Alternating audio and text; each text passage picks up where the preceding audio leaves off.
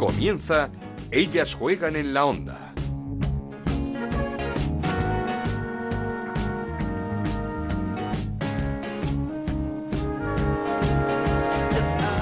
¿Qué tal? Bienvenidos una semana más a Ellas Juegan, el podcast de Onda Cero dedicado al fútbol femenino. Nos podéis encontrar en la web de Onda Cero y en nuestra cuenta de Twitter en arroba Ellas Juegan OCR. Terminó la mejor liga en la historia de nuestro fútbol femenino, del fútbol femenino español, y terminó con el Atlético de Madrid campeón. 1-6 ganaron al Zaragoza con un gol de Luzmila a los dos minutos de juego algo que restó emoción al resto de la jornada. Un título, el segundo en la historia del Atlético de Madrid y el segundo consecutivo, logrado a base de talento y de corazón. Y si no, que se lo digan a Amanda San Pedro en su dedicatoria con los compañeros de gol. Bueno, eh, hay a veces que por cosas de la vida, ¿no? Eh, pierdes eh, familiares por el camino y bueno, la verdad es que eh, mi tío siempre me ha ayudado desde, desde, que se fue y bueno, eh, cada vez que gano algo, cada vez que me ayuda a conseguir cualquier cosa, eh, siempre, siempre ha estado ahí, siempre me ayuda a, a- a intentar cumplir lo que hago cuando estoy menos, menos feliz o cuando a lo mejor me acuerdo mucho de él, me impulsa para, para conseguir estas cosas, así que siempre que gano algo, obviamente el primero que me acuerdo es de él, luego de toda mi familia, mis amigos y, y toda la gente que nos acompaña, que nos impulsa y que quería que ganásemos la liga. La capitana del Atlético de Madrid, sin duda una de las más felices en la celebración del título del conjunto rojiblanco. El Barça tampoco falló, 0-5 ganó al Levante con una Patrick Guijarro de nuevo estelar, abriendo la lata para las azulgrana. Un Barça que se queda segundo a un punto del Atlético de Madrid y como nos decía la propia Patri la semana pasada, acusando esos pinchazos en casa ante Real Sociedad y Athletic de Bilbao. Precisamente Real Sociedad y Athletic jugaron el partido de la jornada, derby en Anoeta ante 21.500 aficionados que llenaron las gradas, con victoria del Athletic 1-4. Un Athletic que termina tercero y a pesar de las goleadas encajadas, tanto Real Sociedad como Levante se meten finalmente en la Copa gracias a la victoria del Rayo ante un enorme Madrid Club de Fútbol Femenino una de las revelaciones sin dudas de la temporada. Tenemos que hablar con los campeones, analizar la temporada, la previa de la Copa, así que arrancamos. En Onda Cero arranca Ellas juegan en la onda. Con Ana Rodríguez. Y lo hacemos como siempre y por última vez esta temporada, recordando los resultados y la clasificación con Pablo Llanos. ¿Qué tal, Pablo? ¿Cómo estás? Hola Ana, comenzamos por los resultados. Albacete 0, Valencia 2, Español 0, Granadilla 3, Levante 0, Barcelona 5, Rayo Vallecano 3, Madrid Club de Fútbol 2, Real Sociedad 1, Athletic Club 4, Sevilla 0, Betis 1, Sporting de Huelva 1, Santa Teresa 0 y Zaragoza 1, Atlético de Madrid 6. En la clasificación, líder y campeón el Atlético de Madrid con 77 puntos, segundo el Barcelona con 76, tercero el Athletic Club con 56, cuarto el Granadilla con 54, quinto el Valencia con 50, sexto el Betis con 46, séptima la Real Sociedad con 38, octavo y cerrando los puestos de acceso a la Copa con 38 el Levante, noveno el Sporting de Huelva con 38, décimo el Madrid Club de Fútbol con 36, un décimo el Rayo con 33, décimo segundo el Sevilla con 31, décimo tercero el Albacete con 30, décimo cuarto el Español con 29 y décimo quinto el Zaragoza con 23 y décimo sexto el Santa Teresa con 19. Zaragoza y Santa Teresa, que ya descendieron la semana pasada, los dos equipos que descienden a segunda división. Gracias, Pablo. Ahora sí, turno para felicitar a una pieza clave de este Atlético de Madrid, campeón de liga por segundo año consecutivo. Me refiero a Ángel Villacampa, el entrenador. ¿Qué tal? ¿Cómo estás, Ángel? Pues, pues mira, pues muy bien. Muchísimas felicidades antes de nada, ¿eh? Muchas gracias. Se prolongó la noche, la celebración. eh, la, la ocasión, desde luego, lo merecía, ¿eh? Claro, a ver, eh, ya lo he dicho en alguna ocasión también, después de, de, bueno de esas 30 jornadas que nos ha exigido muchísimo para poder conseguirlo, ayer, eh, bueno, eh, como bien has dicho, la ocasión lo merecía. Sí, sí, sí, desde luego. Eh, ya más relajados, aunque supongo que tampoco sufriste mucho en el partido porque al minuto 2 Luzmila ya encarriló el título. Bueno, a ver, estábamos muy concienciados de lo que necesitábamos, no queríamos eh, dejar pasar los minutos, la verdad que eh, así hemos ido afrontando todas y cada una de las jornadas, el intentar ser protagonistas y sabíamos que si algún día teníamos que serlo, pues mira, eh, porque llevamos un montón de jornadas diciendo que era una final, una final, y pero realmente la final era ayer, eh, porque ya sí que no iba a haber más partidos para poder o festejarlo o, o estar pensando que podíamos haber hecho algo más.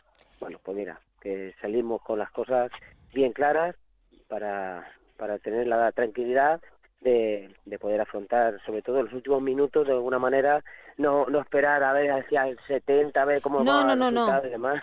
Estos últimos partidos, además, eh, el anterior contra el Levante también ese gol en el minuto Claro. 3, creo, no sé si fue contra el Español también en los primeros minutos. Eh, el equipo en estas últimas jornadas muy concentrado y muy concienciado con lo que tenía que hacer. Sí, a ver, eh, nosotros desde el empate de, que tenemos en, en el Wanda Metropolitano, bueno, pues a partir de ese día, eh, todos los partidos después son contados con, por victorias.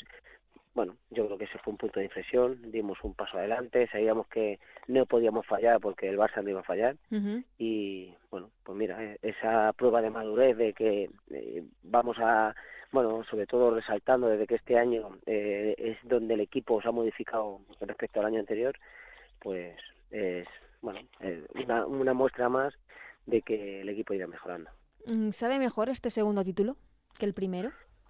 A ver, yo creo que como sabor, no. El sabor, el primero, eh, fue, muy, fue muy especial por muchos, por muchos motivos. Pero este segundo ha sido mucho más exigente. Porque Sí. el año pasado nosotros éramos un aspirante y este año éramos el equipo a batir. Y ha ha sido mucho más exigente todo. Y luego, bueno, pues la verdad que es que la Liga Iberdrola cada vez está creciendo y los equipos cada vez están mejor y más preparados. Mm, eh, ¿Cómo mantiene Ángel Villa- Villacampa, un entrenador, la motivación, la concentración y la competitividad de un grupo como el del Atlético de Madrid?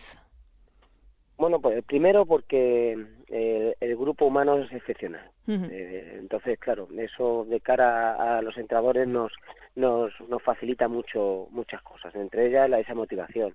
Eh, tenemos un grupo de jugadoras, ya he dicho que es un que no solamente es un grupo excepcional a nivel personal, sino que a nivel deportivo ya lo están demostrando.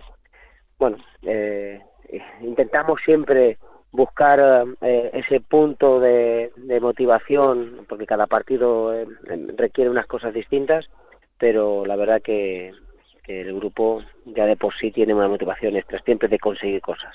Y había unas, eh, no sé si motivación o ganas especiales de ganar este título, de ganárselo a un Barça que había hecho un desembolso importante y una, un proyecto importante para esta temporada.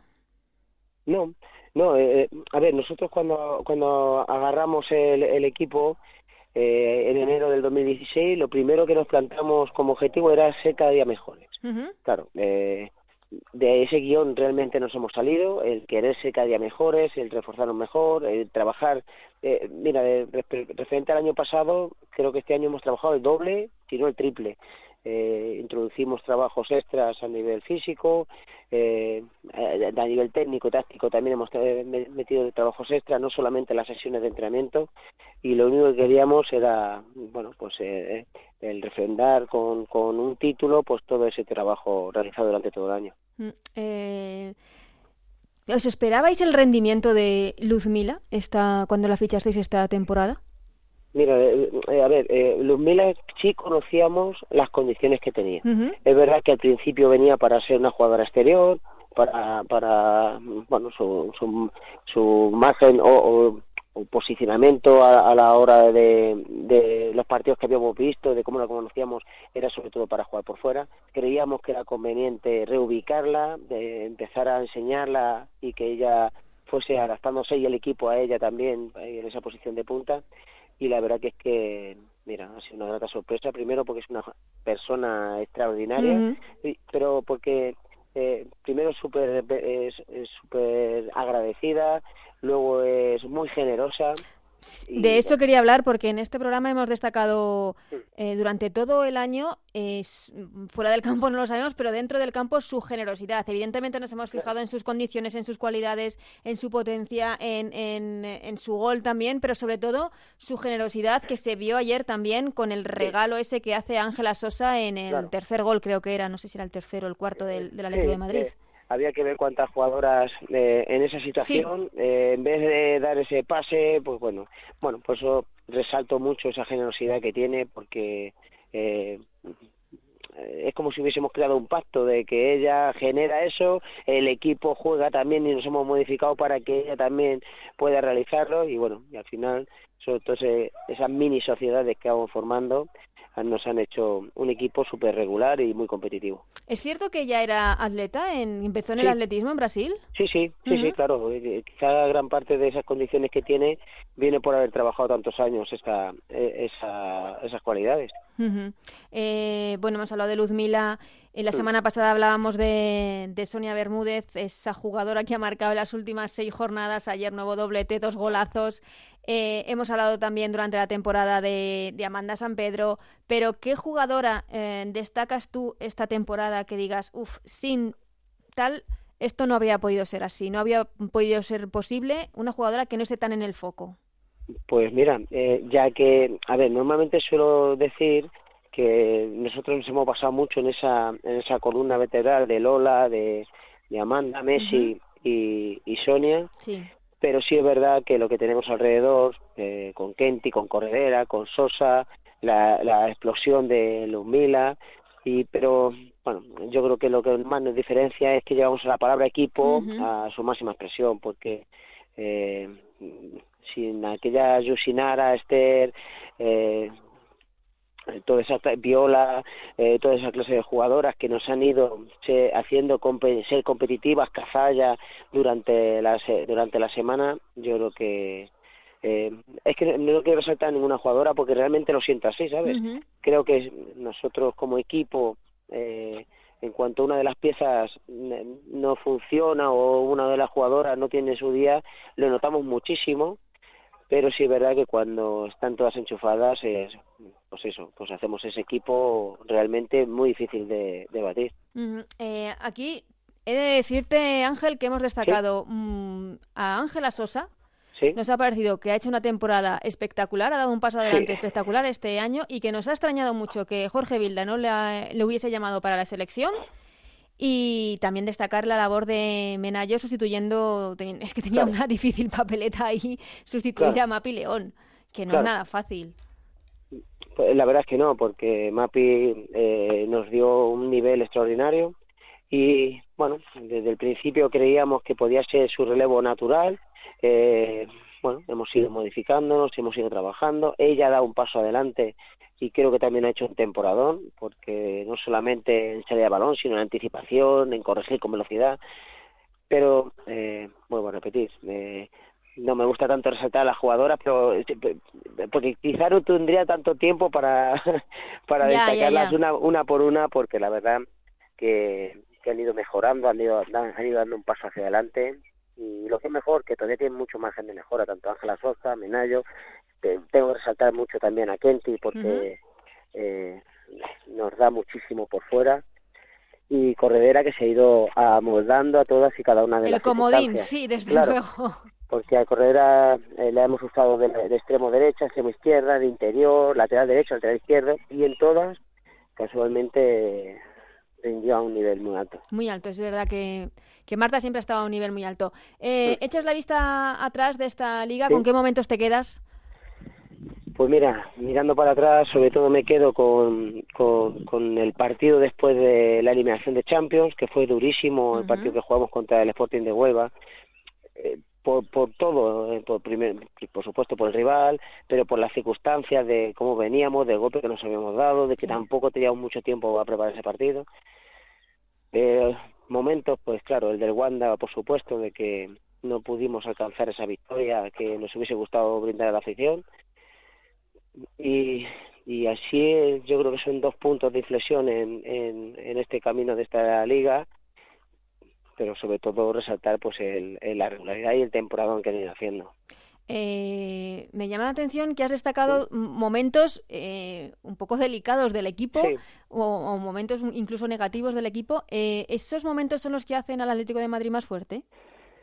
Claro. Eh, a ver, porque te podría haber dicho que fuimos a Granadilla 0-4, pero que, en 20 minutos el equipo había sido un vendaval.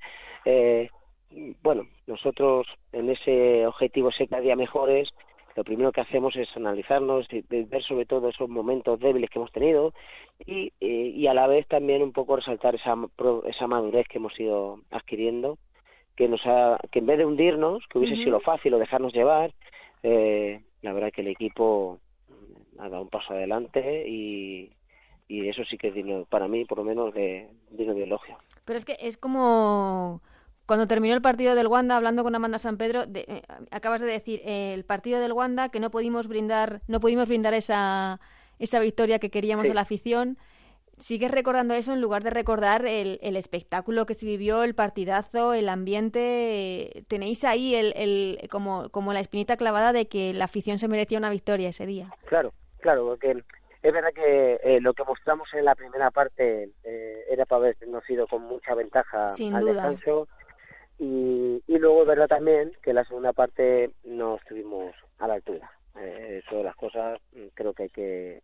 La, el primer paso para mejorar es reconocer cosas y, y, admitir errores. O sea que, uh -huh. y, y claro que nos quedamos porque eh, fue un espectáculo, 22.000 personas, uh -huh. eh, fue todo maravilloso. El día anterior que estuvimos entrenando también, eh, todo el contexto, todo el marco era incomparable. Claro, eh, en fútbol es difícil yeah. quedarte solamente con lo bueno si no consigues la victoria y, y, yo creo que ahí coincidimos tanto jugadoras como, como yo en ese sentido de que nos hubiese gustado brindarles una, a, a, esta afición tan especial esa, esa victoria de Wanda. Mm, eh... Bueno, a, al final le hemos brindado un título de liga. Sí, que, que no está nada mal. que por ahí a lo mejor creo que nos hemos limpiado un poco tanto con lo de la Champions como con lo de Wanda. No está nada mal, desde luego. Eh, hablando de mejorar y de asumir errores, esta sí. temporada que viene, eh, ¿le podemos pedir algo más al Atlético de Madrid en la Champions? A ver, eh, mira, cuando, cuando nos tocó Burgo, eh, lo primero que hay que analizar un poco, ¿por qué nos toca Burgo el sí. primer año? ¿Por qué nos toca el el segundo? Eh, a nivel europeo hay una, bueno, hay un puntuaje que hace eh, la UEFA, uh -huh. entonces fíjate que aún ganando la liga el año pasado no fuimos cabeza de, de, no. de, de grupo, eh, no estamos en ese, ese grupo uno de campeones. Eh, bueno, yo creo que para que el equipo siga creciendo a nivel europeo, tiene que hacer como han hecho todos los demás, el, el ir continuadamente a esa competición, cinco o seis temporadas seguidas y seguramente ese puntuaje se irá modificando y empezarán a tocarnos rivales eh, mucho más asequibles que los que nos han tocado hasta ahora. Y por supuesto, pues aprender, porque nosotros estuvimos en Wolfsburgo viendo cómo entrenaban, cómo trabajaban desde la base y bueno, pues mira, aprender de los mejores te hace ser también mejor. Mm. El Wolfsburgo que se ha proclamado también campeón en, en Alemania. Eh, sí. Ángel, eh, sin poder casi descansar y saborear y disfrutar de este título de liga, llega la Copa. Eh, ¿Te preocupa que haya bajón? Bueno, antes de nada, ¿cómo ha caído ese emparejamiento con el Valencia? Pues, hombre, cuando ya solamente tienes que jugar entre los ocho primeros, sí. ya, ya sabes que, que, nada va a ser fácil, nadie te va a regalar nada. Nos ha quedado contra el Valencia, que ya nos hemos enfrentado en más de una ocasión en Copa de la Reina, y sabemos de la dificultad que va a tener. El equipo, sí te puedo decir que el equipo está bien, está uh -huh. vivo, con chispas. No es como el año pasado, que sí llegamos un poco justo al final de temporada. Así que, bueno, pues afrontamos con la misma ilusión que, que cualquier otra competición y a ver, y a ver hasta dónde podemos llegar. Sí, eh, lo que te decía es que si te preocupaba eh, esta semana que haya, no sé si llamarlo relajación o un cierto bajón, que por otro lado eh, es normal después de haber estado varias semanas en tensión, porque cada partido, quieras que no, eh, era una final, tenías que ganar para sí. conseguir el título de liga. Si te preocupa que haya una cierta relajación o bajón de, de las jugadoras por, por haber conseguido ese título. Para nada, no. para nada. Además, eh, estamos muy concienciados de que hemos conseguido la liga uh -huh. y, y, que ahora, pues mira, nos toca afrontar esta competición. Nosotros vamos a hacer los entrenamientos igual, en el mismo horario. Entiendo que entiendo que a lo mejor toca hacer algún tipo de acto, pero sí es verdad que desde el club hemos intentado y desde, por supuesto, desde el equipo, eh, celebraciones eh, muy pocas porque quizá ahora no es el momento y ya teníamos tiempo de festejarlo más adelante. Uh -huh. eh, el formato nuevo este de Copa a, ¿Sí? en los cuartos de final de ida y vuelta, ¿te gustan? ¿Os gustan más? ¿Preferíais un partido único? Pues eh, principalmente, bueno, a mí por lo menos personalmente me hubiese gustado que semifinales también hubiese sido a ida y vuelta. ida y vuelta. Yo creo que yo creo que le da un poquito un cariz más eh, copero el, hacer esos enfrentamientos con ida y vuelta, quizás también así abre un poco el abanico a otros equipos también a tener más posibilidades de, de que no sea que tienes un mal partido y te va fuera, sino que te da la posibilidad de que en otro segundo partido puedas eh, enmendar esos errores. Bueno, yo creo que eh, ese es mi punto de vista, que me hubiese gustado también que en semifinales hubiese pasado ese enfrentamiento doble. eh, Ángel, eh, ya termino, pero me gustaría comentar contigo el el gran año que se ha vivido en la Liga Iberdrola, en el fútbol femenino español, quizá el campeonato pues con mayor nivel de hasta ahora, hasta el momento, en, Liga Iberdrola. Ayer 21.500 personas en Anoeta para ver el, el derbi vasco.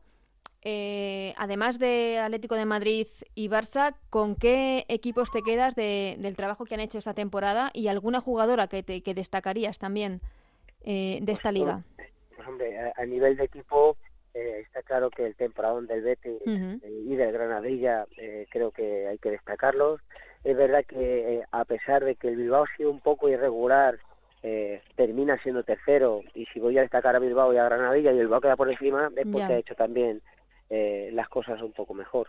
Pero sí es verdad que cada vez los equipos están mucho más y mejor preparados fíjate la segunda vuelta que ha hecho la Real Sociedad que ha sido espectacular. Mm. Es verdad que empezó muy muy dubitativa, pero la segunda vuelta ha sido buenísima. Bueno, eh, creo que esto va en beneficio de lo que es la base de la Liga Verdola. Y en cuanto a jugadoras, claro, hay jugadoras que, que, bueno, que se han ido mostrando y, con lo que iban haciendo en cada jornada, y pero prefiero no, no. esos nombres no, yo, quiere decir que, hemos destacado también el, el, paso adelante y, la madurez de ciertas jugadoras muy jóvenes que este año han destacado, bueno, mm, por supuesto Patrick Guijarro en el Barça, pero también jugadoras como Naikari García o como Alba Redondo en el Albacete, que siendo muy jóvenes eh, han, jugado con muchísima personalidad.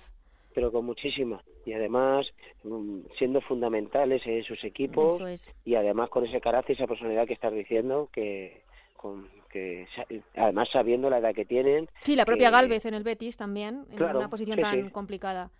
Sí, sí, sí, la verdad que, bueno, eso quiere decir que cada vez estamos más y mejor preparados. Así que eso siempre va a ir en beneficio de esa competencia, va a ir siempre en beneficio del fútbol femenino, seguro. Y de la selección, seguro que, también. Ángel, eh, muchísimas felicidades, que disfrutéis, aunque sean unos días de, este título, que toca ya empezar a preparar la Copa, pero que disfrutéis porque, porque ha sido muy importante y porque es bien merecido que, que disfrutéis de esto. Pues claro, además ya te digo que después de todo el año... Eh, bueno, siempre hay tiempo para todo y porque disfrutemos un par de días no va a pasar nada. Pues eso es. Muchísimas gracias, Ángel. Un abrazo. Vale, igualmente. Muchas gracias a ti. Esto es Ellas juegan en la onda, el podcast de Onda Cero, en el que te contamos todo lo que pasa en el fútbol femenino.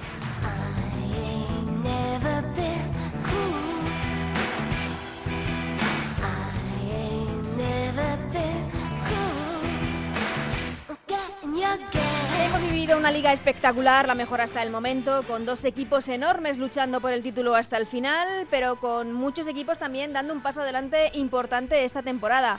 Así que vamos a analizar todo lo que ha dado del campeonato de sí con Anabel Morán. ¿Qué tal, Anabel? ¿Cómo estás? ¿Qué tal, Ana? Muy buenas. Con David Menayo, compañero del diario Marca. ¿Qué tal, David? Muy buenas, chicas. ¿Qué tal? Y con Paloma Monreal, compañera también de la Liga Forest Poro. Hola, Paloma. ¿Qué tal estás? Hola Ana, buenos días. Bueno, pues empezamos por eh, el principio, por lo fundamental. Atlético de Madrid, justo campeón de liga. Para mí sí, porque al final es el que ha aguantado toda la temporada, el que ha fallado menos eh, ha conseguido mantener esos dos duelos con el Barça eh, y sacarlos adelante, esos dos partidos, y luego pues mm, termina el primero. O sea que al final, eh, si hubiera ganado el Barça hubiera sido justo, pues también, ¿no? Yo creo que parece tópico, pero es la verdad, ha ganado el Atleti, segunda liga consecutiva y para mí será merecido. Para mí es que es, es una obviedad decir que ha sido el equipo más regular, pero lo ha sido. Como dice Paloma, en esos duelos directos con el Barcelona eh, pese a los empates, siempre ha salido más reforzado. Nos lo decía Ángel Villacampa la semana pasada, que, moralmente la, plantilla para ellas había sido un subidón. Y, además, eh, su mayor error la tuvo en, la jornada 23, con ese empate en el Wanda Metropolitano pero después ha sido eh, impecable ese final de liga, mientras que el Barcelona, eh, cuando lo, tuvo en su mano para llevarse la liga, falló contra el Sporting de Huelva. Bueno, yo no solo creo que ha sido regular, sino que los dos que empujaban por el título ha sido el que más rendimiento ha sabido sacar a su plantilla, ¿no? Yo creo que Villacampa en eso ha sido mejor que Fran Sánchez, quizás ha sido eh, la nota diferencial entre ambos equipos y al final pues han podido incluso con la presión de las últimas jornadas de mantener el tipo y mantener el liderato. Solo había un punto de diferencia, pero no fallaron donde no había que fallar y así que al final pues se proclamaron campeones de liga. Pero es, curioso que haya sido el equipo que, más ha rentabilizado su plantilla cuando ha jugado toda la temporada con el mismo once y aún así nadie ha sabido competirle. Sí, y yo estoy de acuerdo con Paloma en que cualquiera de los dos que hubiese ganado la liga evidentemente era justo campeón, pero creo que el mérito que tiene el Atlético de Madrid es superior por, por esa plantilla y por ese proyecto que tiene creo que más mérito que si lo hubiese ganado el, el Barça. Este título, el de este año, ¿le dais más valor? ¿Tiene más valor que el del año pasado, el conseguido el año pasado? Yo soy de que opina como, como Amanda. Eh, Amanda decía la primera por ser la primera, está porque nos ha costado mucho revalidarlo, porque, porque ha sido una temporada complicada en cuanto a que el Barcelona se reforzó con, con jugadoras internacionales y, el año que viene se la gana, pues porque es la tercera y porque tres seguidas. Yo creo que, que todas tienen un valor. Siempre al final te vas a quedar con, yo creo que con la última. Yo estoy de acuerdo con Anabel porque creo que llevan tres años, son tres años en los que el Barça no gana la Liga y cada año que no la gane es más complicado porque apuestan cada vez más por el proyecto, traen a mejores jugadoras, se supone, y, y, no lo consiguen. Entonces, ir quitándole eh, esas ligas al Barça ir, y conseguirlas sumarlas tú con esa plantilla, como habéis dicho antes, con ese once, eh, sin apenas banquillo, pero conseguirlo tiene un mérito enorme. Bueno, yo creo que además eh, ya no solo el Barça, sino que el resto de la liga también ha subido mucho el nivel y pinchar tampoco a, largo plazo. Es cierto que ha tenido repalones, como que decía Anabel, en el Wanda Metropolitano, que nadie lo esperaba antes su afición y, y quizá también el, pinchazo contra la Real, que no, no entraba en la quiniela en una Real que no ha sido del todo regular esta temporada. Pero quitando eso, yo creo que ha sido muy competitivo en todos los campos, ante todos los equipos, y yo creo que subiendo el nivel como ha subido de la Liga Verdrola tiene aún más mérito que la temporada pasada, que es difícil abrir la lata, es difícil ganar el primero por aquello que soporta la presión y al final llevan la camiseta que llevan y el escudo que llevan, pero es cierto que yo creo que la liga de este año tiene mucho más mérito que la anterior. Mm, la diferencia ha sido un punto, eh, ese puntito de ventaja del Atlético de Madrid sobre el Barça, pero para vosotros, ¿cuál ha sido la diferencia entre ambos equipos para que el Atleti se haya proclamado campeón? Hablabais de, que Ángel Villacampa le ha sacado el máximo rendimiento a, a sus jugadoras. ¿Esa es la diferencia entre los dos equipos? Yo creo que el Barça es un equipo muy nuevo. Eh, perdón David, que, yo creo que el Barça sigue siendo un equipo muy nuevo y que le está costando eh, como reconstruirse, ¿no? Eh, el cambio eh, a Fran, bueno, la última etapa ya de Xavi Llorens, este paso ahora con Fran, todavía yo creo que no se han encajado todas las piezas y está un poco entre a caballo de eh, todo lo que tenía eh, las jugadoras que llevan muchos años, jugadoras nuevas y todavía no se ha construido, mientras que eh, el trabajo de Villa, que ya lleva tres temporadas, cuando lo cogió hace tres temporadas el equipo, pues sí que está dando sus frutos y ha conseguido construir ese bloque que aguanta hasta la última jornada. David. Sí, yo, yo, creo que la diferencia creo que ha estado en el banquillo y sobre todo en los duelos directos, ¿no? Que al final también es un poco eh, también los banquillos, el duelo de banquillos, ¿no? Yo creo que ahí Fran Sánchez pecó de conservador, eh, sobre todo en el partido de Barcelona más que en el de Madrid, y al final ahí es donde el Barcelona podía haber dado un golpe en la mesa y ya no solo conseguir los puntos que se dejó en el camino, sino haber dado un toque de atención y un toque moral al Atlético Madrid. No lo consiguió, al final en el pulso, en el resto de la temporada lo ha ganado el Atlético Madrid a pesar, como decimos, de tener menos fondo de armario y yo creo que la diferencia radical ha estado ahí. Yo luego también me voy, eh, como dices, en los partidos directos eh, a la implicación de las jugadoras, ¿no? El, el, Atlético de Madrid es un equipo muy aguerrido, son jugadoras fuertes, no quiere decir eh, agresivas ni que, pero son jugadoras que van al choque y en el Barcelona me pasa todo lo contrario, que es un equipo que si les deja les dejas jugar el balón muy bien, pero como le pierdan no son jugadoras que sepan competir con ese ritmo con el que juega el Atlético de Madrid. Y yo creo que ahí ha estado una de las claves. Eh, nombres propios, porque hemos destacado este último tramo de Sonia Bermúdez, creo que marcando, no sé si las últimas cinco o seis jornadas, goles importantísimos para su equipo, pero ¿os ha sorprendido el rendimiento de Luz Mila en su primera temporada como jugadora rojiblanca, Paloma? Hombre, mm, para mí sí, porque al final ese principio de temporada eh, con Sony que no terminaba de encontrarse con el gol, eh, tener también ahí a Luzmila, tener una alternativa a Sonia Bermúdez, que no te, tuvieran que pasar todos los goles por ella, sino tener esa, esa otra opción, eh, yo creo que ha sido uno de los mejores fichajes que ha podido hacer el Atlético de Madrid esta temporada. David. No, yo en mi caso no me subo al carro de Luzmila, ¿eh? lo tengo que, no. Creo que tienes por aquí una aliada. Para mí es una buena jugadora, creo que buena solo, eh, es un proyecto de muy buena jugadora, pero es una jugadora que tiene mucha velocidad, tiene mucha potencia, pero ha demostrado mil veces que de cara a puerta eh, tiene la bota torcida. Yo creo que eso es un, es un déficit en cuanto a estar en un equipo en el que se necesitan goles, en el que una oportunidad en el Atlético de Madrid de aniquilar el partido en el minuto 10 pues puede ser mortal. Y es cierto que, por ejemplo, en el partido que cerró la temporada en Zaragoza estuvo fina porque marcó cuando debió, pero hemos visto dejar escapar muchos goles a principio de temporada. Yo creo que el Atlético de Madrid, jugando con una 9 que te garantice 20 goles en la temporada, sería un Atlético de Madrid mucho mayor y yo creo que Mila sería un complemento. Que creo que lo tienen que retener, sí, que creo que es una joya a explotar, sí, pero le falta mucho trabajo, sobre todo táctico y técnico, y yo creo que todavía está en proyecto de buena jugadora. yo creo que revelación no, que en el Atlético de Madrid ha habido jugadoras mucho más solventes, de las que me esperaba mucho menos. Véase, por ejemplo, la defensa, una defensa bastante joven eh, quitando a Kenti, que ha rendido muy bien y se ha conjuntado muy bien. Y yo creo que ha sido una de las bases también de que la solidez defensiva de la de Madrid eh, haya podido pues eh, retener muchos puntos que al final le han sido favorables para ganar la liga. Y supliendo a Mapi León también. Yo es que creo que simplemente el potencial de Luzmila es que físicamente es superior a cualquier jugadora de la, de la Liga Iberdrola. Y eso ya te hace mucho porque para mí jugadora destacable del Atlético de Madrid ha sido el temporadón de Ángela Sosa, que yo no me lo esperaba, por ejemplo.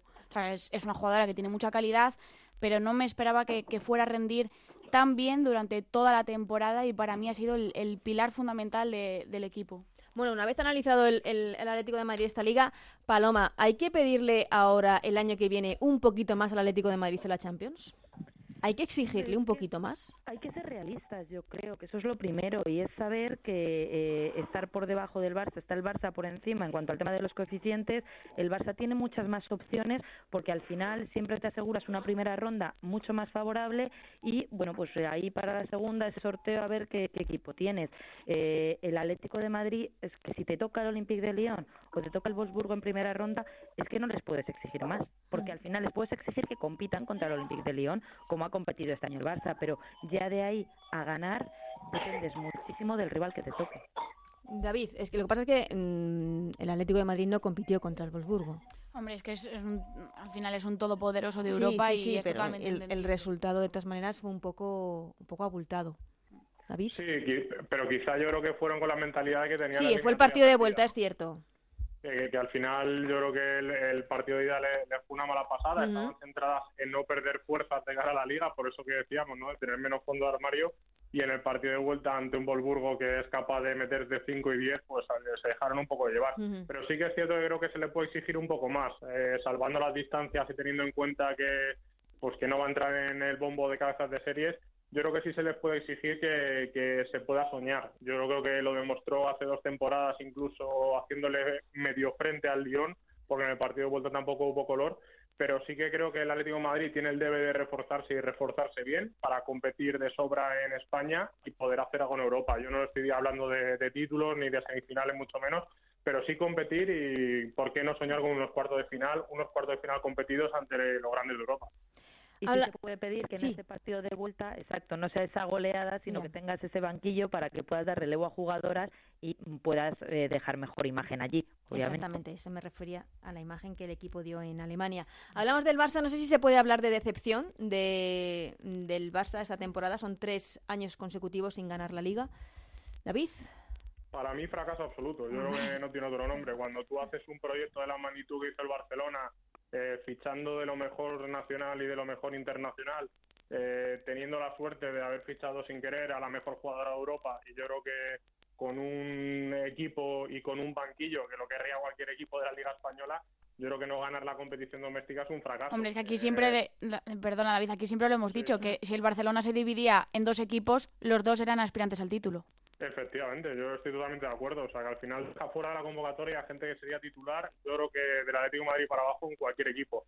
Entonces, si ese, esa plantilla no logra ganar el campeonato doméstico, que es lo que se le debe exigir, porque al final yo creo que está muy por encima del presupuesto y en calidad del resto, eh, para mí es un fracaso, no tiene otro nombre. Evidentemente, eh, tampoco vamos a culpabilizar eh, con nombres propios y demás, pero yo creo que en conjunción, por, por, X y por B, los resultados están ahí, no han ganado la liga y para mí es un fracaso. O sea, que es cierto que en Europa todavía no tienes plantilla para poder competir con los grandes y se ve en un enfrentamiento directo con el Lyon en el que juegas una buena eliminatoria, pero nombres propios te ganan.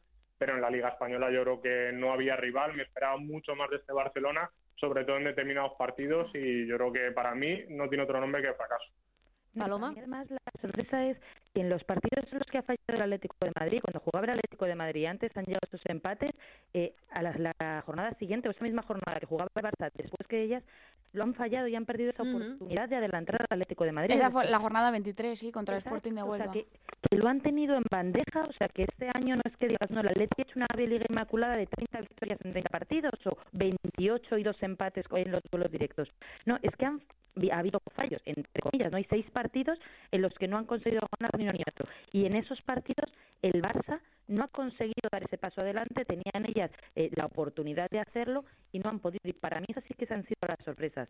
El que el Barça no diera ese paso adelante cuando el Atlético de Madrid parecía que se lo estaba sirviendo en bandeja. Mm. Pues si no aprovechas eso, mm, es que estás perdiendo tú la liga, porque al final ya no es el duelo directo, luego tienes el gol a favor, tienes eh, en cuanto al gol total, y no consigues ganarla cuando tienes todo, pues sí que es verdad que sí se puede hablar de fracaso. Sí, porque yo creo que, que además eh, no hay ninguna excusa, no, no se puede decir eh, falta de adaptación por todos los fichajes que han tenido, eh, el virus FIFA, un, un, bajón.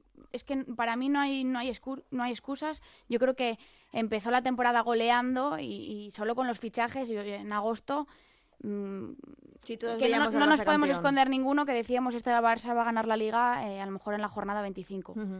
Eh, te quería preguntar, porque Anabel, eh, hablaba David de la mejor jugadora de, Europa, de Lieke Martens. ¿Ha sido esa jugadora diferencial que todos esperábamos? Para mí no. Mm. es que es lo que te digo, en partidos decisivos para mí no ha aparecido y, ni en otros partidos, ¿no? Se esperaba que fuera una jugadora bueno, pues que se disputase mínimamente el Pichichi y, no ha sido así. Eh, creo que, en cuatro partidos parece que, me la conozco de memoria a Martens jugando, que, simplemente siempre te hace las mismas jugadas y en cuanto tiene una defensa un poco aguerrida ella, como la pasó con el Atlético de Madrid con Kenty, Martens desaparece del partido. David, ¿y Patrick Jarro es la mejor o, la única noticia positiva de este Barça? David, no me, no me decepciones.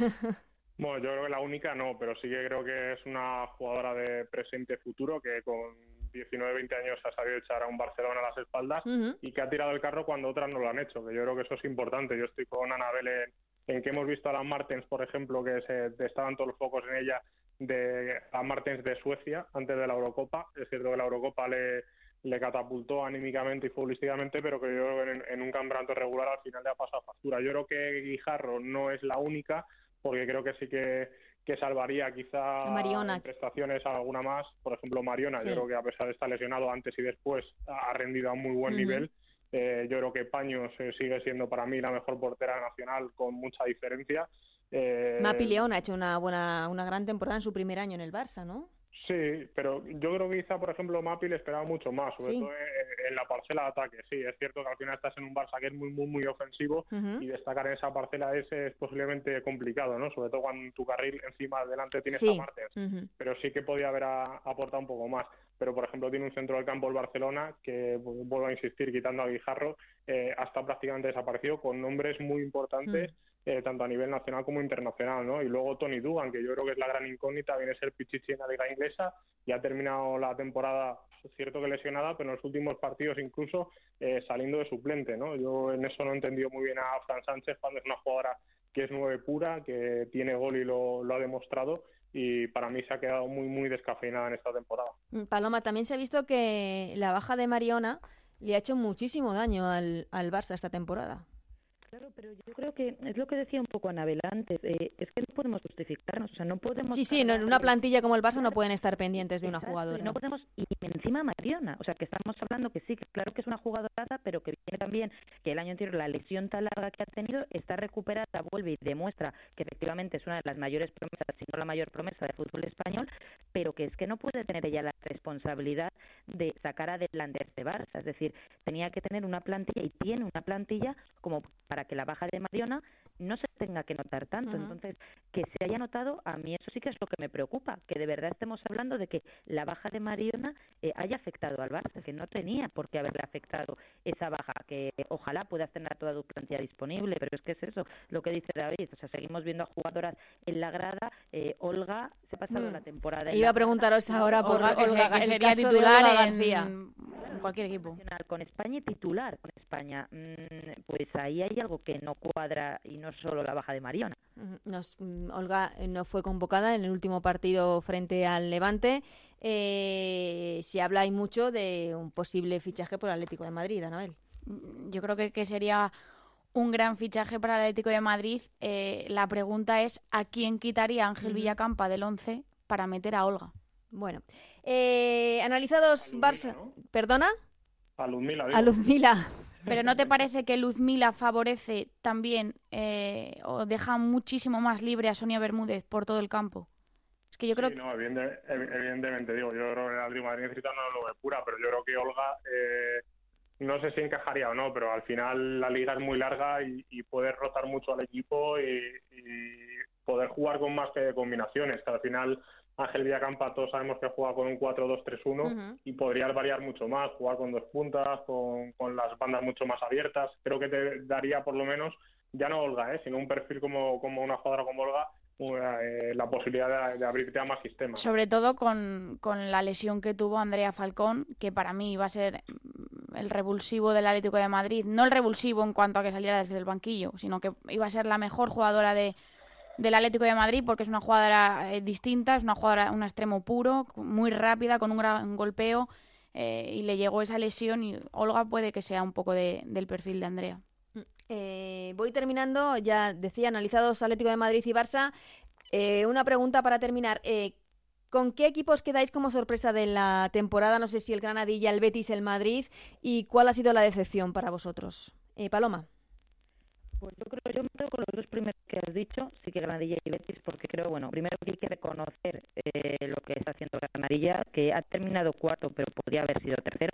Eh, ser tercero, estamos hablando de detrás del Atlético de Madrid-Barça, eh, ya ser el primero ¿no? de, los mortales, creo que eso es un meritazo enorme y que es un proyecto que de verdad llevan años apostando y que está dando sus frutos y que los va a seguir dando, eso no me cabe ninguna duda. Y luego el Betis por juventud, o sea, porque al final eh, jugadoras de la casa, muy jóvenes todas ellas, y el equipo que está construyendo María Pri es un equipo muy, muy serio. A ver ahora la Copa de la Reina, ¿no? que tenemos ese enfrentamiento. Enfrentamiento directo entre ellos dos, sí. Justo, o sea que eh, uno de los dos ya se nos queda fuera, pero el otro yo creo que, que puede ser también una de las sorpresas en esa Copa de la Reina y que es que lo bueno que, que estamos viendo en ambos es que van a, van a dar que hablar seguro en el futuro porque ellos ya sí tienen el equipo construido. Entonces eh, hay ganas de verles, ¿no? de seguir viendo cómo, cómo llevan ese crecimiento. David.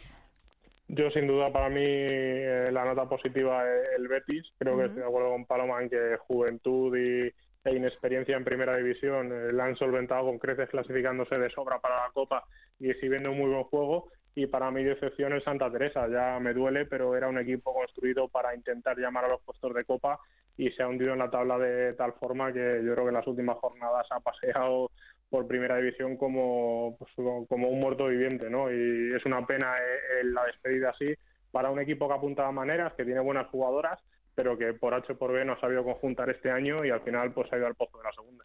Pues yo me voy a desmarcar, yo me decanto por, por el Madrid, quizá por haber sido jugadora y, pensar que, que, ser un recién ascendido y mantener la categoría es complicadísimo. Imagínate ahora cómo se ha reforzado toda la liga, que, que parece que cualquier equipo pueda ganar a cualquiera. Yo me quedo con, con el Madrid por el temporadón que ha hecho que, que, la última gota le ha faltado, eh, vamos, para culminar la gesta, meterse en, en, la Copa, pero, pero es un temporadón, es verdad que tiene jugadoras con mucha veteranía, jugadoras que ya han jugado en primera como Patri Mascaró, como Saray, pero, pero es muy, muy complicado ser un, recién ascendido y, luego hacer lo que hizo en el Wanda Metropolitano. Tiene mucho mérito. ¿Y la decepción? No te voy a decir. Venga, no te lo dejo. Que se mojen primero Paloma y David. David ya ha dicho que el Santa Teresa. Paloma, ¿y tú? Pues es que no sé decir, o sea, solo uno es que da muy mal. No pasa nada, no pasa nada. Es que no... es que al final, o sea, sí, estoy de acuerdo con David en lo del Santa Teresa, pero por ejemplo, pues también este final de temporada español Rayo, que sí, que Rayo lo ha terminado con esa victoria y al final dices un décimo, pero pero no me ha gustado, ¿no? Porque al final ya parecía que, que estaban tan mal eh, Santa Teresa y Zaragoza que, que el resto ya daba un poco igual, ¿no? Lo que hicieran. Y, y esa falta de lucha en esos últimos partidos eh, no, no me ha gustado. Y eso, ha habido varios equipos que se supone que, que tenían, yo creo que haber dado un pasito adelante este año y que no lo han hecho. Luego, por el contrario, pues mira, eh, la Real Sociedad eh, ha sido un año de altibajos, pero también me parece que hay que, que hay que mencionarles porque lo mal que empezaron y parecía que estaban en camino a esa segunda y esa manera de dar la vuelta a la temporada y terminar en Copa, pues también creo que es remarcable. Pero eso, decepción, diría varios, no, no me quedaría con uno. Pues eh, David Menayo, compañero del diario Marca Paloma Monreal, la Liga for Sports, muchísimas gracias por haber estado con nosotros este ratito para haber eh, analizado así esta gran temporada en la Liga Iberdrola. Un placer, chicos. Muchas gracias a vosotras. Anabel, ¿qué me querías decir? Yo iba a decir, sin, sin quedarme con, con un equipo en cuanto a la decepción, yo le pediría más al Valencia. Creo que es un equipo que temporada a temporada está ahí, se mantiene en esos puestos de copa y demás, pero yo creo que ya es, una, es hora de que den un paso hacia adelante, de que año tras año crezcan un poco más, no mantenerse y ya está. Cada año como ha hecho el Granadilla. Desde que ha empezado, ahí está cuarto, ha, estado a nada de quitarle el tercer puesto al Atleti de Bilbao, así que yo me quedaría con el Valencia de exigirle un poco más. Está claro que no es la decepción de la, de la temporada, ni, ni mucho menos decepción. Eh, está claro que el Zaragoza, el Santa Teresa... Bueno, pero el, eh, Valencia tiene una bonita oportunidad ahora de demostrarlo en ese emparejamiento contra el Atlético de Madrid en Copa. Partido muy, muy atractivo. Partido muy bonito. Hablaremos de ello porque esto no acaba. Hablaremos de, de la Copa. Aquí en, en Ellas eh, Juegan. Muchísimas gracias, Anabel. Gracias a ti, Ana. Y hablamos la semana que viene. Seguimos con Ellas Juegan en la Onda, con Ana Rodríguez.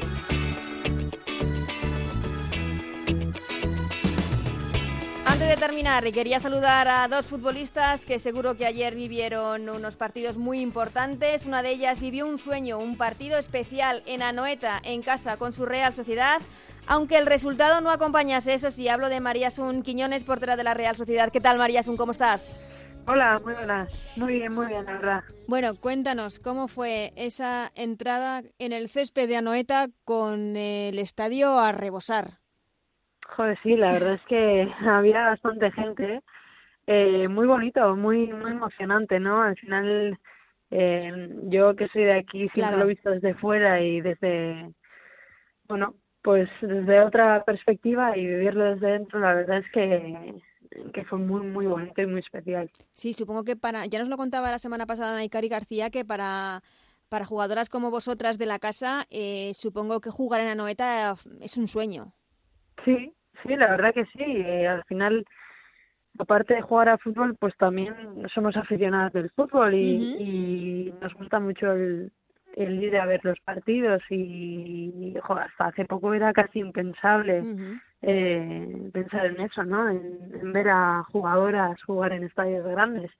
Pero poco a poco ya se está viendo que, que la gente responde y que por parte de la federación también eh, están dando pasos, así como los clubes también, que hacen una, gran labor, por supuesto. ¿Cómo que si responde? 21.500 aficionados acudieron ayer a Noeta para ver esa Real Sociedad Athletic de Bilbao.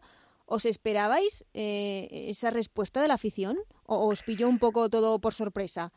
Eh, sí que sabíamos que, que el club estaba haciendo mucho trabajo ¿no? para, para animar a la gente, para que se acercase. al final era un partido histórico, ¿no? Por primera vez en Guipúzcoa que, que la Real jugaba en Anoeta. Pero no sabíamos que iba a llegar tanto y que la gente se iba a animar tanto. La verdad es que fue increíble. Eh, yo por mi parte eso, muy muy emocionada y muy contenta de, de haber podido disfrutarlo tanto. Bueno, en vistas del éxito, mm, seguro que hay que repetir y, ¿por qué no, otro derby también en San Mamés? Bueno, pues estaría mal, la verdad. La verdad es que estaría muy, muy bien. Sí, porque San Mamés ha abierto, es verdad, sus puertas al Athletic femenino, eso sí, en finales, en, bueno, en el último partido de liga hace tres años, y siempre también ha habido, sí, sí, ha habido mucha, muy buena respuesta también eh, en, los aficionados de Bilbao. Sí, la verdad que ayer también vinieron muchos mm. eh, desde Bilbao y, bueno, aficionados del Athletic.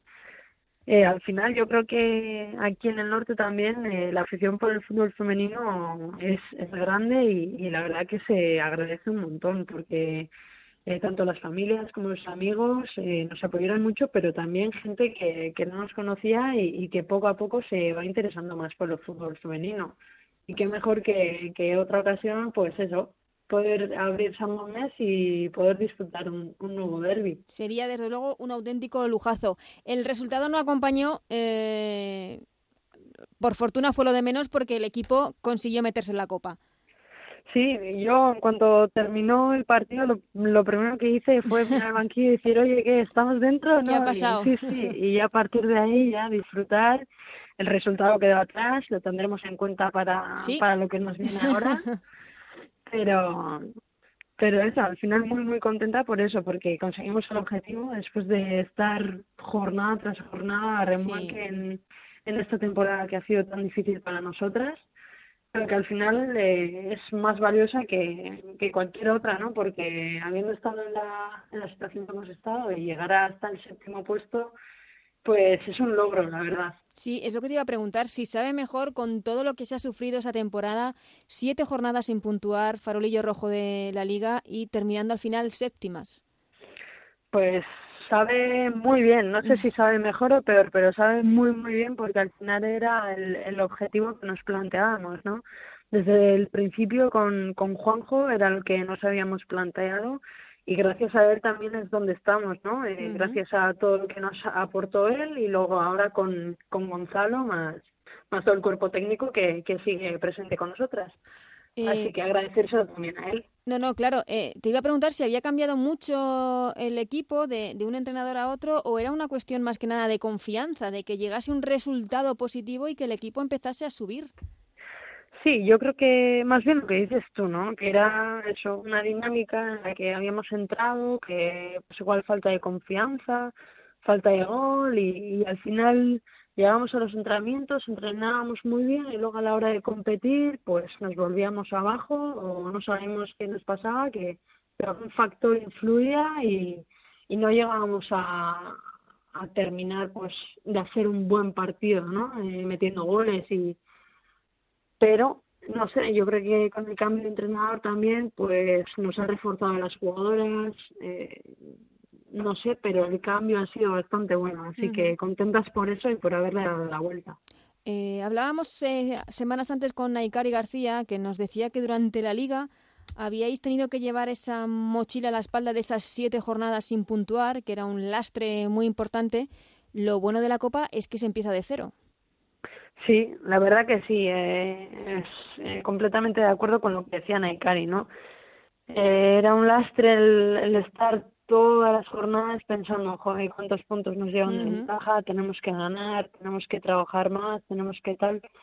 Y ahora es verdad que ya habiendo conseguido este objetivo, partimos de cero, eh, tenemos que tener la mentalidad de, de ganadoras, ¿no? Que al final eh, podemos competir contra cualquier equipo y lo hemos podido mostrar en, en gran parte de la temporada y esa por lo que vamos, ¿no? A competir al máximo, a dar nuestra mejor versión y intentar hacer algo bonito. Y para empezar otro, bueno, el derby contra el Athletic de Bilbao. No sé cómo ha caído en el vestuario. Tenéis muy reciente. Bueno, pues eh, la verdad todavía no he tenido la oportunidad de estar con mis compañeras, pero yo creo que nos va a venir bien, ¿no? Eh, después del partido de ayer eh, tenemos que tener en cuenta pues los errores que hemos cometido, todo lo que podemos mejorar y qué mejor que tenerlo tan reciente para, para poder darle la vuelta y, y hacerles frente a ellas también. No sé si quería preguntarte si ese 1-4 que tenéis tan reciente os sirve como motivación, como revancha o por otro lado decís, ojo, que es que fueron muy superiores. No, es que yo tengo la sensación de que fueron superiores en cuanto al resultado, pero no en cuanto al juego. Entonces, eh, es lo que ves, es una perspectiva un poco, pues depende de cómo lo mires, ¿no? Yo lo miro desde el punto de yo quiero la revancha, yo, yo quiero jugar contra ellas. Entonces, al final, yo creo que también el factor motivación influye mucho, ¿no? Y, y lo primero que he hecho es escribir en el grupo y decir, oye, vamos a por ellas, ¿eh? O sea que desde el primer momento ha habido ánimo de revancha. claro, sí, sí, y más en un derby. Y que al final da igual cuando toque, que siempre toca bien. Y sí, y, es un partido siempre muy especial. ¿Os gusta este formato a ida y vuelta? Sí. Los cuartos de final, por lo menos. Sí, los cuartos, bueno, al final pues se pueden dar más situaciones, ¿no? Eh, no sé si bien o mal, pero es como es y, y es como lo tenemos que jugar a mí me gusta porque se juegan más partidos, no te quedas en un simple partido y pero bueno, sí que es verdad que depende contra qué rival te toque, pues igual es mejor jugar un único partido. Sí, que vamos, eso a posteriori se ve mejor, ¿no? A priori, a priori depende de muchas cosas. María, es un voy terminando, que ayer el Atlético de Madrid se proclamó campeón de liga por segundo año consecutivo. ¿Te parece justo campeón? ¿Os sorprende eh, esta liga del Atlético de Madrid? Mm, sorprenderme no me sorprende porque es un es un equipo que trabaja mucho no que tiene jugadoras que están concienciadas con el trabajo y con la manera de, de trabajar que tienen. Entonces eh, pues eso es lo que les llega por ese camino no la unión y, y el respeto que tienen por por el trabajo diario.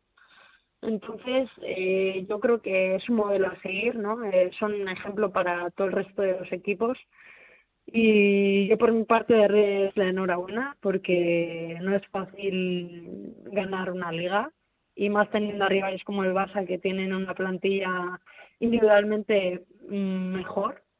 No quito valor a ningún jugador del Atlético de Madrid, pero sí que es verdad que por presupuesto pues siempre el Barcelona tiene más posibilidades, ¿no? Por así decirlo. Pero yo terminaría con eso, con que nosotros sentimos admiración por los equipos que pelean y trabajan tanto. Y bueno, nosotros por nuestra parte seguir eh, trabajando e intentar estar lo más cerca posible de estos equipos. Pues María Sun Quiñones, muchísimas gracias por estos minutos. Queríamos felicitaros por eh, esa remontada que ha llevado al equipo hasta los puestos de Copa, estar jugando la Copa de la Reina. También felicitar al club por la apuesta, por abrir a Noeta a un derby tan bonito como el que se vivió el domingo con esas 21.500 personas que acudieron a ver el, la Real Sociedad Athletic de Bilbao y muchísima suerte en ese otra vez en ese derby para los cuartos de final de la Copa. Muchísimas gracias. Sonia Prim, capitana del Levante, ¿qué tal? ¿Cómo estáis? Hola, buenas. Pues bien. Sí, antes de nada, eh, daros la enhorabuena por esa clasificación para la Copa que ha sido un poco in extremis. Pues sí, la verdad es que dando gracias, ¿no? Casi al final, porque teníamos un final de temporada muy complicado, muy competitivo y la verdad es que pues los resultados no nos han acompañado y, bueno, hemos estado ahí siempre mirando, ¿no? Eh, por el retrovisor a ver qué hacían. Eh, los que venían por detrás y, bueno, al final, pues bueno, mira, contentas porque el objetivo se ha cumplido. Sí, eh, preguntábamos ahora a María Sun que nos decía que nada más terminar su partido contra el Atleti de Bilbao fueron a preguntar qué había pasado en el resto de partidos para ver si estaban dentro o no. No sé si con vosotras pasó lo mismo o ya sabíais más o menos lo que estaba pasando. Sí, bueno, yo como me cambiaron, eh, no jugué los últimos cinco minutos en nuestro partido por el incidente que hubo, eh, iba un poquito más retrasado. muy retrasado. Eh, lo primero que, no, que cuando llegué al banquillo fue preguntar cómo va el rayo, ¿no? y, y bueno, porque en el descanso sí que sabíamos que también iba ganando y, y bueno, pues por lo menos tampoco nos transmitieron desde el banquillo nada ninguna preocupación ni, nada, así que bueno, pues, pues, sí que no, fue lo primero que, se hace, ¿no? Cuando terminas el partido, decir qué han hecho. eh, ¿Qué le ha pasado al Levante esta temporada? Una temporada muy regular, porque no sé, con la plantilla del Levante, con una jugadora como Charlín, Pichichi de la Liga, eh, igual se tendría que haber logrado esta clasificación con más holgura, ¿no? Sí, es lo que todos esperábamos, ¿no? Yo creo que ninguno de los que formamos la plantilla se esperaba a lo mejor estar sufriendo de esta manera. Ha sido un año complicado con cambio de entrenador. ya terminamos la temporada pasada tampoco con muy buena dinámica y, y bueno, yo creo que se estaban arrastrando problemas y bueno, esperemos que, que, se finalicen, ¿no? Y, bueno, ya pues con la mente estar en la Copa, se ha terminado la Liga, eh, el objetivo se ha cumplido y, ahora pues aspirar a, eliminar a todo un grande. Eh, no sé si se ha sorprendido quizás el aumento del nivel de de ciertos equipos en la Liga Iberdrola, pues eh, por ejemplo venimos hablando de, lo bien que lo han hecho Granadilla, Betis, pero también de equipos como el Madrid, recién ascendido, que lo ha hecho muy bien, o el Sporting de Huelva, que ha acabado ahí a punto de meterse también en la Copa. No sé si ha sorprendido. Bueno, yo creo que, tiene que dejar de sorprender, ¿no? Eh, porque se está trabajando bien, todos los clubes están apostando. Eh, cuando tú trabajas, yo creo que cuando siembras recoges, ¿no? Y, yo creo que, este, estos resultados de estos equipos, pues eh, es eh, el fruto del trabajo que están realizando. Mm, eh, la Copa, otra vez frente al Barça. No sé cómo ha caído ese emparejamiento en, en, la, en el vestuario. Bueno, no te voy a mentir, no queríamos al Barça, ¿vale? Pero, pero bueno, mm, este equipo es capaz de todo, ¿vale? y, yo confío plenamente en que siempre el equipo va a dar el máximo y, las sorpresas eh, existen, ¿no? Y vamos a luchar por ello. Nada es imposible y, ayer hubo una fase, ¿no? En la gala que tuvimos eh, del levante de, los premios de los valores humanos que decía todo es posible, pues todo es posible también. Los chicos ganaron a al Barça acabaron con su imbatibilidad porque nosotras no, no puede eliminar también a todo un Barcelona femenino. Sí, además a doble partido que lo único que quizá es eh, beneficia al Barcelona, ¿no? Al, grande, el doble partido.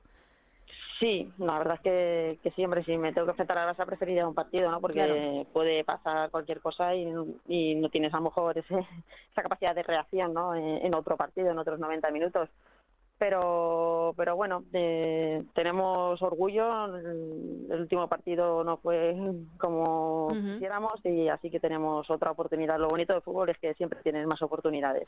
Lo único también el Barça eh, muy necesitado porque después de perder la liga tiene que ganar la copa Sí, lo mismo también podemos jugar con esa presión que tienen, ¿no? si ellas estaban, han diseñado una plantilla para, pues, para aspirar a, a todo de la Champions y sobre, todo, pues, ganar la Liga, ¿no? Y no lo han conseguido, no han conseguido su primer objetivo, así que estarán ansiosas, ¿no? Por, por, por conseguir un título y, y, bueno, quizá a lo mejor eso sea nuestra nuestra bala a favor, ¿no? Que tengan a lo mejor esa, esa presión de, de tener que ganar sí o sí.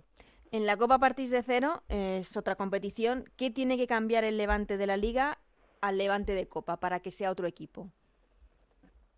Pues jugar sin presión, eh, creérnoslo, eh, ser conscientes de que tenemos una plantilla muy buena, gente con calidad de sobra y, estar unidas en, conseguir el objetivo. ¿no? Yo creo que lo fundamental eh, es, creer. y, y, con Charlín, no sé cómo valoras la, la temporada de la Pichichi del campeonato. Pues es un orgullo, ¿no? Quizá sorprenda que la Pichichi de, de la Liga Iberdrola, su equipo haya quedado en octava posición, ¿no? Eh, nos ha dado muchísimos puntos. Quizá por otros lados mm, no hemos sabido amarrarlos, ¿no? Es una jugadora que tiene un gol tremendo y con la izquierda, con la derecha, y eso que ya la conoce, ¿no? Quizá el primer año yo creo que sorprendió muchísimo porque nadie la conocía, ¿no? Y, y yo me quedo con su primer año aquí que, que diría, madre mía, esta chiquitilla, ¿no? Como... no, pues sí, pero no sé si hay miedo en, en las compañeras en el club a que después de una temporada como la que ha hecho Charlene lleguen ofertas de equipos importantes por supuesto que la va a tener y, siempre, ¿no?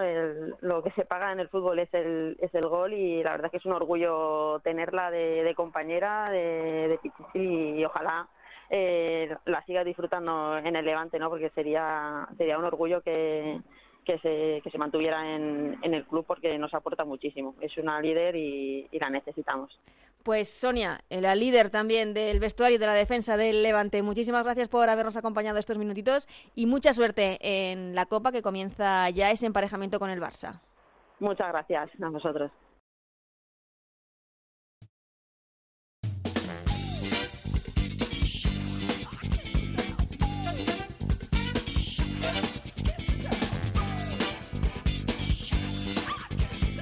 Y hasta aquí este Ellas Juegan número 31 que deja al Atlético de Madrid como campeón de liga. Gracias a Pablo Llanos, Anabel Morán, David Menayo, Paloma Monreal y Nacho García en la parte técnica. Sin él esto no sería posible. Se acabó la liga, pero nos queda la copa, así que os esperamos con mucho más fútbol femenino. Adiós.